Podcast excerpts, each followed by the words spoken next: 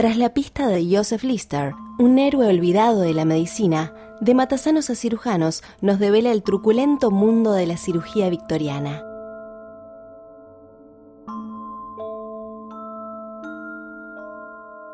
conjurando el ambiente de las primeras salas de operaciones, con camillas llenas de sangre sin limpiar, pisos cubiertos de acerrín y los olores propios de un frigorífico lleno de carne podrida.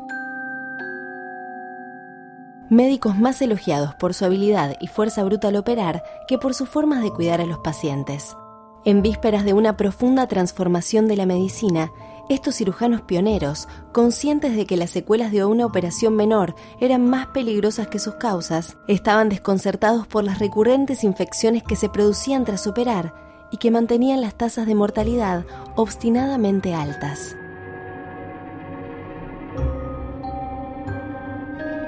En De matasanos a cirujanos, Lindsay Fitzharris celebra el triunfo de Joseph Lister, un personaje visionario cuya perseverancia y altruismo al unir ciencia y medicina nos catapultó al mundo moderno.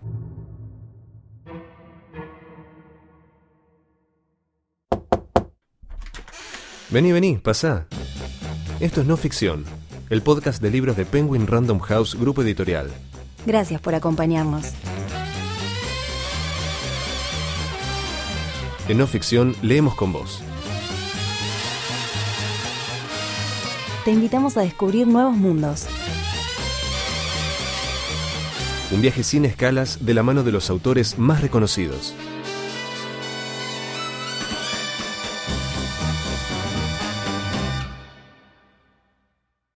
Hoy, De Matasanos a Cirujanos, un libro de Lindsay Fitzharris, publicado por Editorial Debate.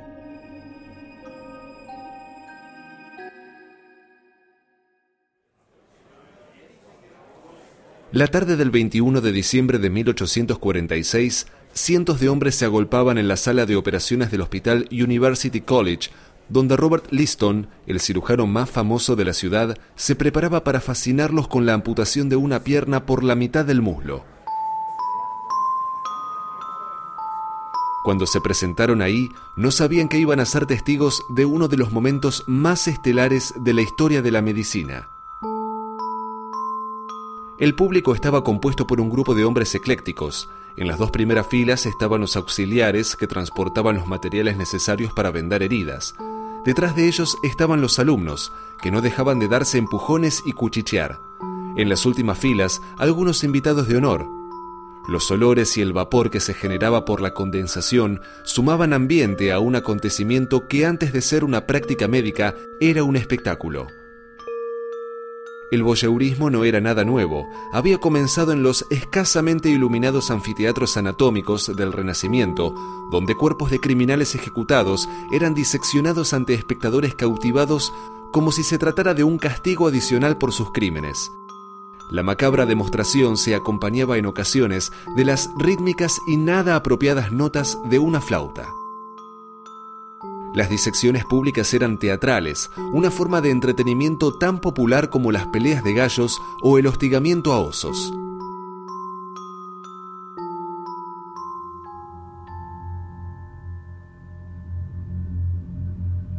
En la década de 1840, la cirugía era una práctica repulsiva, con muchos peligros ocultos.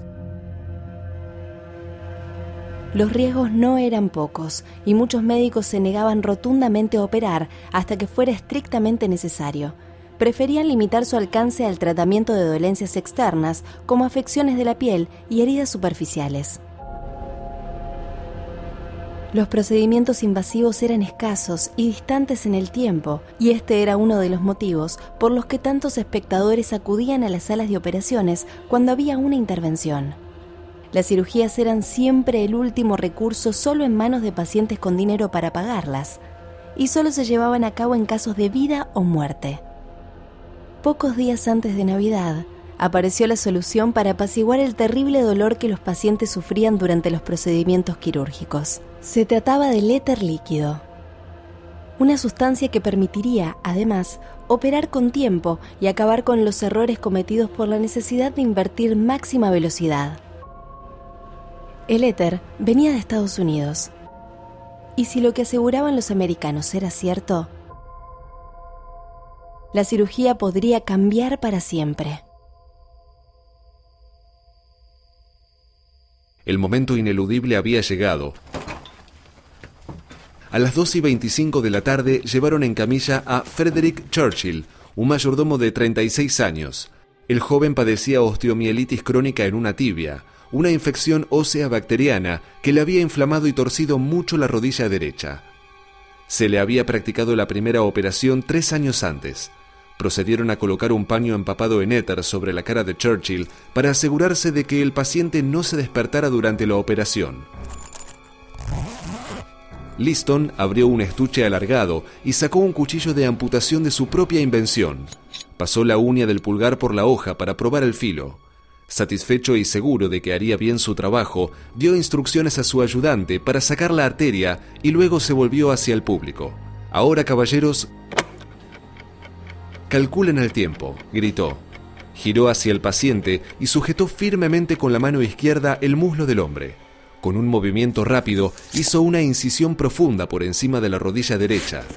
Uno de sus ayudantes aplicó de inmediato un torniquete alrededor de la pierna para detener la hemorragia, mientras el cirujano introducía los dedos bajo la piel para tirar de ella. Hizo otra serie de maniobras rápidas con el cuchillo, dejando la vista al fémur. Luego hizo una pausa. Pasó el cuchillo a uno de sus ayudantes, que a cambio le entregó una sierra, y apartó los muslos que luego utilizarían para formar el muñón en el amputado.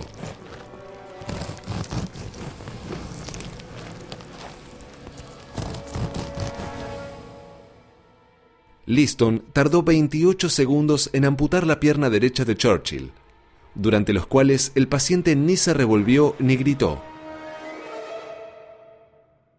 Se cuenta que al despertarse, unos minutos más tarde, el joven preguntó cuándo comenzaría la operación.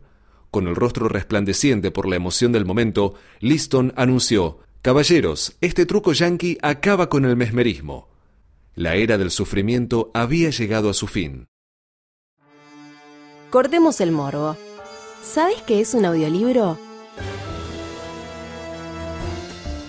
Es un libro que podés escuchar. El mismo libro que lees en papel, pero leído por un locutor para que lo puedas disfrutar en tus auriculares mientras haces otra cosa. Por primera vez podrás leer cuando lavas los platos, cuando corres en el gimnasio o cuando vas camino a la facultad para rendir tu primer parcial de cirugía. No Ficción te ofrece 20% de descuento en la compra de tu primer audiolibro. Solo ingresa en audioteca.com, audioteca con K, elegí cualquier libro de Penguin Random House e ingresa el código no ficción, todo junto. Te dejamos los links en la descripción de este episodio. Listo, nunca pares de leer.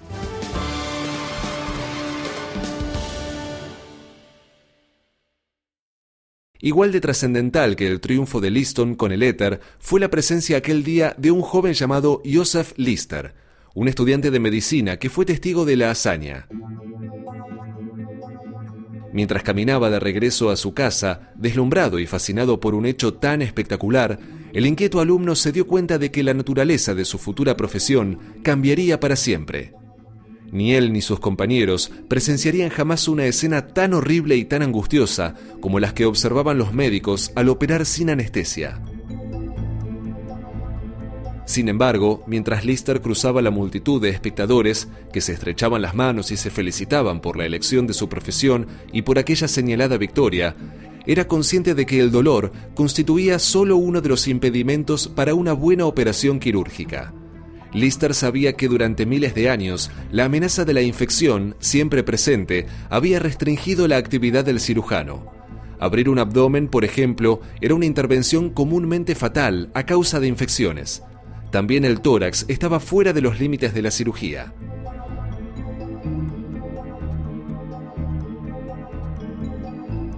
Tras preguntar a su ayudante por el bienestar de uno de sus pacientes, un cirujano del Hospital Gay de Londres recibió la respuesta de que el hombre en cuestión había muerto. Escenas como estas eran comunes en Gran Bretaña, donde las tasas de mortalidad en los hospitales habían alcanzado un máximo histórico en la década de 1860. Los esfuerzos por limpiar las salas habían tenido poco efecto sobre las diversas infecciones hospitalarias. En esos años hubo un creciente desacuerdo dentro de la comunidad médica sobre las teorías acerca de las enfermedades prevalentes. El cólera en particular se había vuelto cada vez más difícil de explicar. Casi 100.000 personas murieron víctimas de esta enfermedad solo en Inglaterra y Gales. Resolver el problema de las infecciones hospitalarias se había convertido en una obsesión para Joseph Lister. A raíz de las investigaciones de Louis Pasteur, el químico y bacteriólogo francés, específicamente con su teoría germinal de las enfermedades infecciosas, Lister encontró una posible respuesta para explicar por qué sucedían. Aplicando sus conocimientos de la presencia en el ambiente de los gérmenes orgánicos, es fácil entender que las bacterias encuentran su alimento más apropiado en las secreciones de las heridas o en el pus y que lo modifican hasta convertirlo en toxinas que se absorben.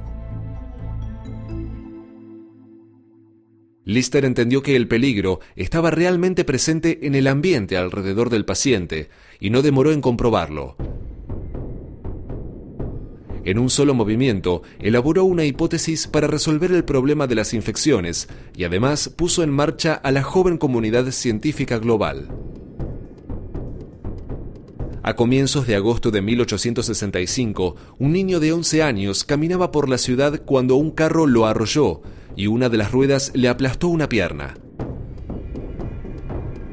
Si había alguna esperanza de salvar la extremidad, tendría que llegar al hospital cuanto antes. El destino quiso que Lister fuera el médico de guardia que atendió al chico. La fractura no era limpia. La herida abierta estaba contaminada con tierra y polvo de la ciudad. Retrasar la amputación pondría en peligro la vida del niño. Recordando las ideas de Pasteur, Lister tomó su decisión en una fracción de segundo. Se arriesgaría con el cloroformo y se lo administró al niño. Debía limpiar el desgarro ensangrentado antes de que los microbios que ya había en la zona se multiplicaran. El doctor comenzó a lavar la herida con ácido carbólico.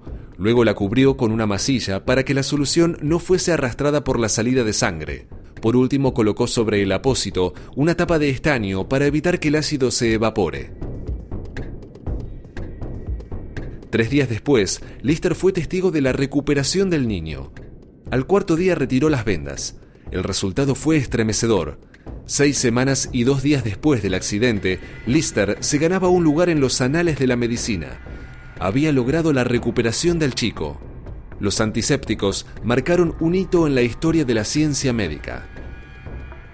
Veinte años habían transcurrido desde que Lister presenciara la histórica operación de Robert Liston con éter que inició la era de la cirugía indolora. A medida que las operaciones se volvían más invasivas, la infección posoperatoria fue cada vez más probable. Al eliminar esta amenaza, la naturaleza de las cirugías cambió para siempre. Sin embargo, la historia no termina aquí. Una de las secuelas más sorprendentes del trabajo de Lister fue la constitución de una de las corporaciones más reconocibles del mundo de hoy, al igual que el inventor del Listerine, Robert Wood Johnson también percibió el futuro de la antisepsia cuando escuchó una conferencia de Lister en el Congreso Médico Internacional de Filadelfia.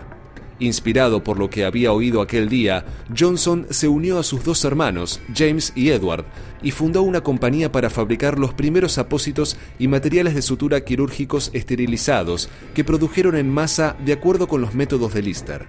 La compañía se llamó Johnson Johnson.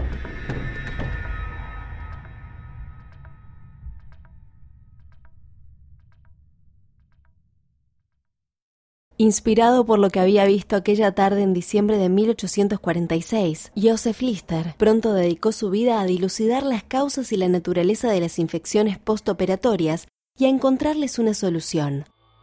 A la sombra de uno de los últimos grandes carniceros de la profesión, comenzó su revolución en la cirugía, el descubrimiento de los antisépticos. Héctor Cameron, antiguo alumno y ayudante de Lister, dijo más tarde sobre su maestro, Sabíamos que estábamos en contacto con un genio. Sentíamos que ayudábamos a impulsar algo que haría historia y que todas las cosas se tornaban nuevas. Lo que antes se consideraba imposible era realizable. De pronto, el futuro de la medicina parecía no tener límites.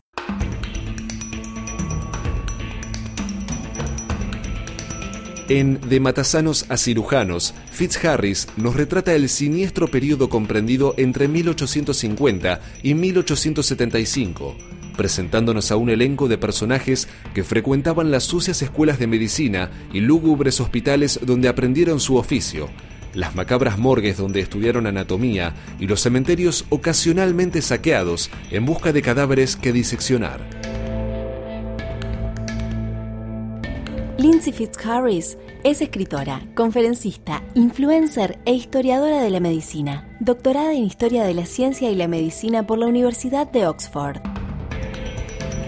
El éxito de sus investigaciones y sus numerosos artículos le han concedido numerosos premios de divulgación científica. No te olvides, con el código no ficción conseguí un 20% de descuento en todos los libros de Penguin Random House disponibles en la tienda Audioteca. Audioteca con K. Probalo y no pares de leer.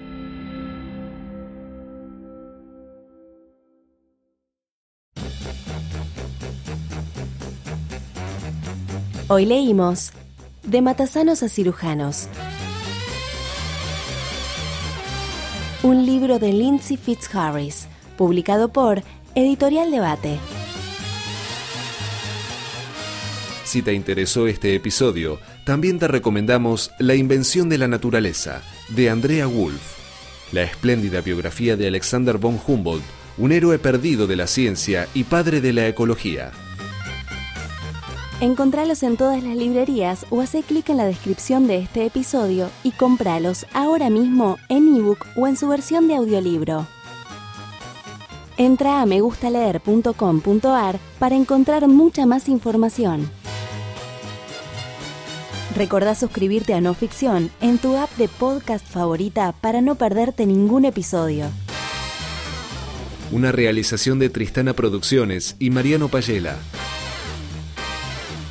No Ficción es una producción original de Penguin Random House, grupo editorial.